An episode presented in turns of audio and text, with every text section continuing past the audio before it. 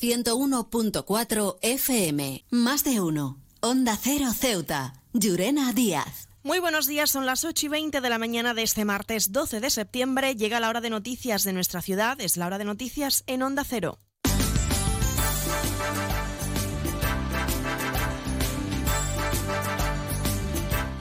Y comenzamos, como siempre, el informativo conociendo la previsión meteorológica. Según apunta la Agencia Estatal de Meteorología, para la jornada de hoy tendremos cielos despejados. Temperaturas máximas que alcanzarán los 26 grados y mínimas de 22. Ahora mismo tenemos 23 grados y el viento en la ciudad sopla de poniente. Servicios informativos en Onda Cero Ceuta. Pues entramos de lleno en nuestros contenidos. La Asamblea de Ceuta celebrará este martes la sesión resolutiva del Pleno correspondiente al mes de agosto, donde las diferentes formaciones políticas celebrarán sus propuestas. Repasamos algunas de las interpelaciones que se celebró en la sesión de ayer, donde el Partido Socialista hacía referencia a la situación de las obras en las que se encuentran las nuevas instalaciones del servicio de limpieza. El secretario general del PSOE, Juan Gutiérrez, ha elevado la necesidad de la renovación de la flota de vehículos con más de 11 años de antigüedad. El consejero de Fomento, Medio Ambiente y Servicios Urbanos, Alejandro Ramírez, trasladaba los plazos de ejecución para contar con una nueva base en la zona portuaria. ¿Sabe usted la de horas y horas y horas que se han perdido de productividad en el camino? Y luego me gustaría aprovechar esta interpelación, señor Ramírez, que se pida con carácter de urgencia la flota nueva de vehículos. Nos estamos gastando incluso mensualmente 15, 20, 25 mil euros en averías se ha tomado la decisión de sacar un contrato menor envergadura, el cual nos va a permitir en la zona donde está la base de, el espacio en el que está, se va a destinar la base de limpieza en el puerto, poder desarrollar un espacio en el cual provisionalmente, mientras se construye la base nueva, poder trasladar todo el servicio de limpieza. Se encuentra en fase de redacción y con el objetivo, el objetivo marcado por parte de este gobierno de poder contar de cara a esa fecha tope que le he dicho de 31 de enero de 2024. Al levantarse, tómese un buen café porque alrededor de una taza de café nacen ideas, se despiertan ilusiones y se vive la amistad. Con amigos, con Café Borrás, el nuestro. Café Borrás les desea un buen día. Ahora también en cápsulas compatibles. Seguimos. Vox ha instado al Gobierno sobre la nueva ubicación de la sede del 112 en la actual sede del negociado. Para el líder de la formación verde, Juan Sergio Redondo, este cambio supone confusión a los ciudadanos y califica al Gobierno de esta gestión como inadecuada.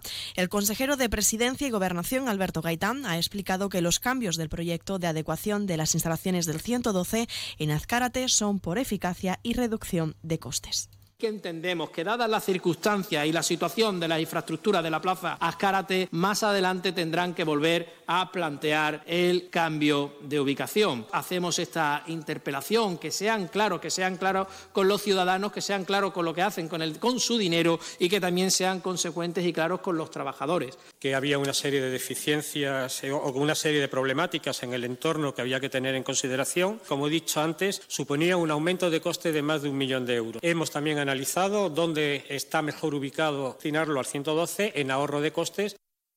El Movimiento por la Dignidad y la Ciudadanía preguntaba al Gobierno por la situación en la que se encuentran las ayudas destinadas para enfermos celíacos o con intolerancia al gluten.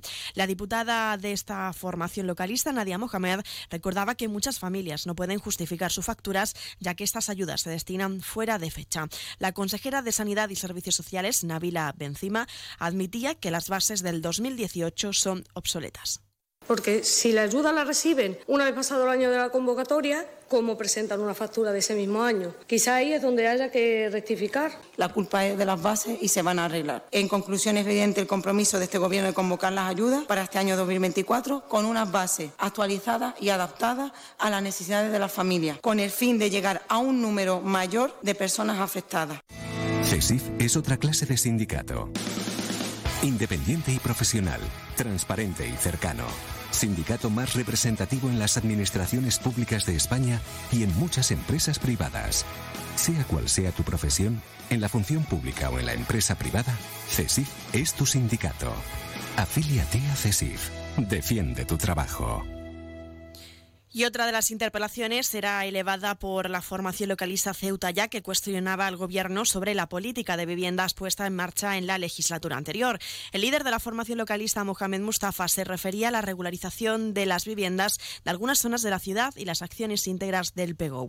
El responsable del área de fomento señalaba el acuerdo histórico sobre la liberación del suelo de defensa por parte del gobierno central que conllevará a la construcción de más de 500 viviendas en nuestra ciudad.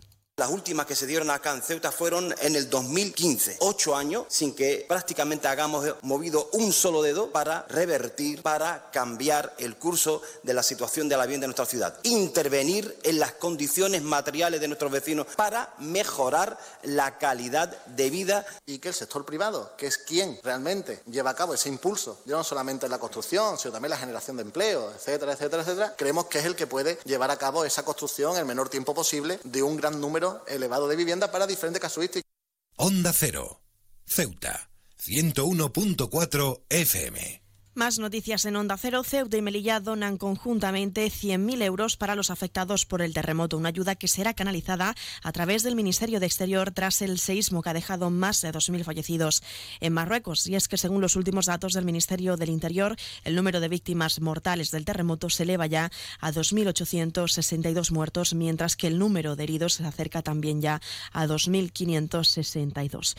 También contarles que el ceutí Rachi Sibi de la Asociación Unificada de la Guardia Civil en Ceuta se ha unido con los bomberos de Zaragoza para desplazarse hasta Marruecos y salvar vidas. El Guardia Civil acude con estos profesionales para ofrecer labores de intérprete y ayudar también en los trabajos. Nuevo concesionario Citroën con un nuevo equipo, un nuevo espíritu y una nueva experiencia. Ahora tu nuevo concesionario oficial Citroën en Ceuta, en Borras y Ballesteros preparado para ofrecerte el mejor servicio y la mejor atención en todo momento. Nuevo concesionario oficial y servicio técnico Citroën en Ceuta, en Borras y Ballesteros, Avenida España, número 26.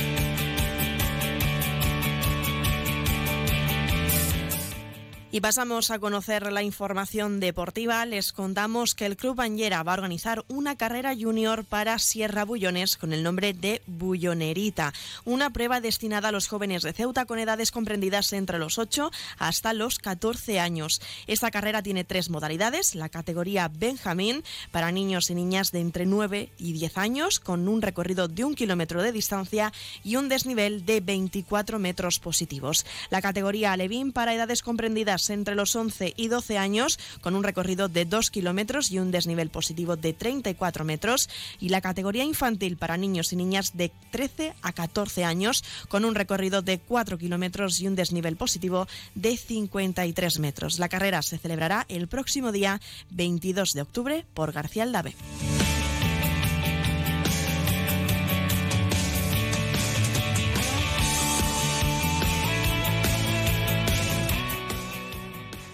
Más de uno. Onda Cero Ceuta. Llurena Díaz.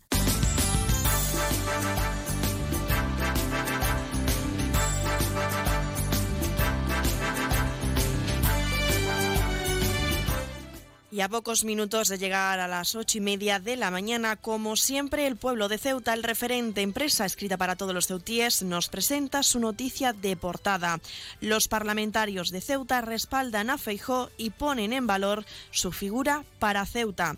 Antes de la despedida, recordarles que Onda Cero y Grupo A3 Media, junto con seis ONGs internacionales, han activado el comité de emergencia para ayudar a los afectados por el terremoto en Marruecos.